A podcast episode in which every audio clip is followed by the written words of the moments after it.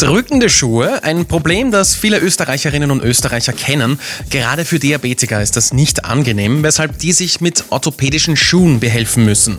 Aber vielleicht kann man mit moderner Technik sogar noch weiterhelfen. Bei uns ist Dr. Robert Köppe, Geschäftsführer von Sendance. Sein Startup hat weiche und anpassungsfähige Sensorik entwickelt, die bei orthopädischen Schuhen zum Einsatz kommt. Aber warum ist das jetzt so wichtig? Was sind denn die Folgen von schlechten Schuhen bei Diabetikern? Diabetes hat als Nebeneffekt Effekt, den sogenannten diabetischen Fuß. Das kommt daher, weil die Füße bei Diabetikern einerseits gefühllos werden mit der Zeit und das dazu führt, dass der Diabetiker einfach nichts spürt in den Füßen und gleichzeitig die Durchblutung wird schlechter. Und wenn eine Wunde da ist, dann heilt die auch viel schlechter durch die Durchblutungsstörung. Das ist eine ganz teuflische Kombination. Und wenn dann dadurch eine Wunde entsteht, dann heilt die auch extrem schlecht und das führt tatsächlich zu Fußamputation oder Teilamputation von Füßen. Und was machen Ihre Sensoren, um zu helfen? Wir haben dehnbare, flexible Sensornetze entwickelt, die sich nahtlos einbetten können in speziell angefertigte orthopädische Hilfsmittel, wie zum Beispiel Einlegesohlen.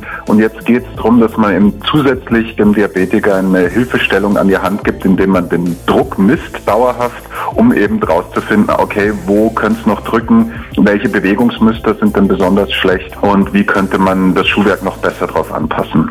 Diese Technologie kann dann auch einfach mit dem 3D-Drucker nachgedruckt werden? Momentan ist sie gut kompatibel mit dem 3D-Druck. Die Versorgung ist bisher sehr, sehr teuer, weil das eben noch wirklich echte Handarbeit ist. Und in Zukunft soll das alles aus dem 3D-Drucker kommen. Und eben unsere Sensoren sind darauf designt, dass sie perfekt in so 3D-gedruckte, individuell gefertigte Objekte mit eingebaut werden. Könnten dann Orthopäden und Krankenhäuser diese Drucke auch vornehmen? Wenn man jetzt einen Patienten hat oder eine Patientin, die eben eine ganz spezielle Problematik hat, zum Beispiel eben am Fuß, dann wird das Ganze vor Ort direkt ausgedruckt. Dort, wo man es braucht, die Daten, die die Sensoren messen, werden wieder zurückgeschliffen ins System.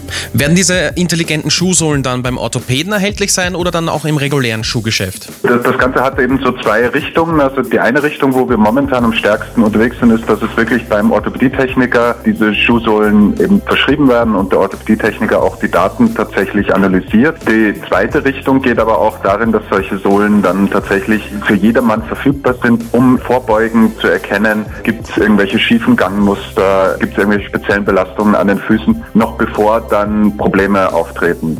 Ihre Sensoren sind ja scheinbar sehr vielseitig einsetzbar. Gibt es vielleicht noch andere Bereiche, außer bei den Schuhsohlen, wo die Sensoren helfen könnten? Wir beschränken uns auch nicht speziell nur auf die Füße. Das ist jetzt ein, ein erstes Einsatzfeld. Unsere Sensoren können natürlich genauso gut in andere orthopädische Hilfsmittel eingebaut werden, wie zum Beispiel Prothesenschäfte, auch korrektive Orthesen, wie zum Beispiel diese Helme, die bei Kindern, die einen verformten Schädel haben nach der Geburt, eben den Schädel wieder in eine normalere Form zurückdrücken sollen. Da ist es ja auch ganz wichtig, dass immer genau die richtige Menge an Druck ausgeübt wird. Braucht man für die Produkte mit Ihren Sensoren dann eine Überweisung oder kann das dann auch die Krankenkasse übernehmen? Da sind wir gerade dabei, dran zu arbeiten. Das ist leider ein ziemlich schwerfälliges System, aber grundsätzlich haben die Krankenkassen natürlich schon ein großes Interesse daran, dass diese sehr teuren Leistungen, die sie zahlen, auch tatsächlich funktionieren und dass sie auch eine Rückmeldung darüber geben, wie gut sie funktionieren und was sich bewährt.